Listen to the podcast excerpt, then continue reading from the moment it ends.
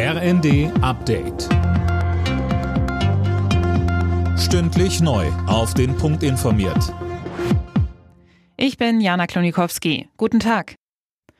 Auftakt für den Wellenstreik im öffentlichen Nahverkehr. In dieser Woche stehen jeden Tag in einem oder mehreren Bundesländern Busse und Bahnen der kommunalen Verkehrsbetriebe still.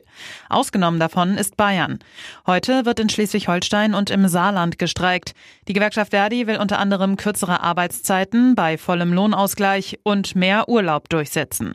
Streikhöhepunkt wird der kommende Freitag. Dann schließen sich auch die Klimaschützer von Fridays for Future an. Bundeswirtschaftsminister Habeck will es erlauben, CO2 vor den deutschen Küsten im Meeresboden zu speichern.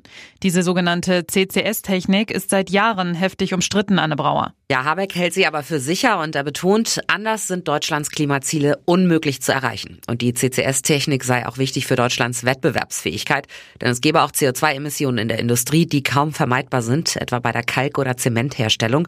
Und dieses CO2 soll eben nicht in die Atmosphäre geblasen, sondern im Meeresboden gespeichert werden.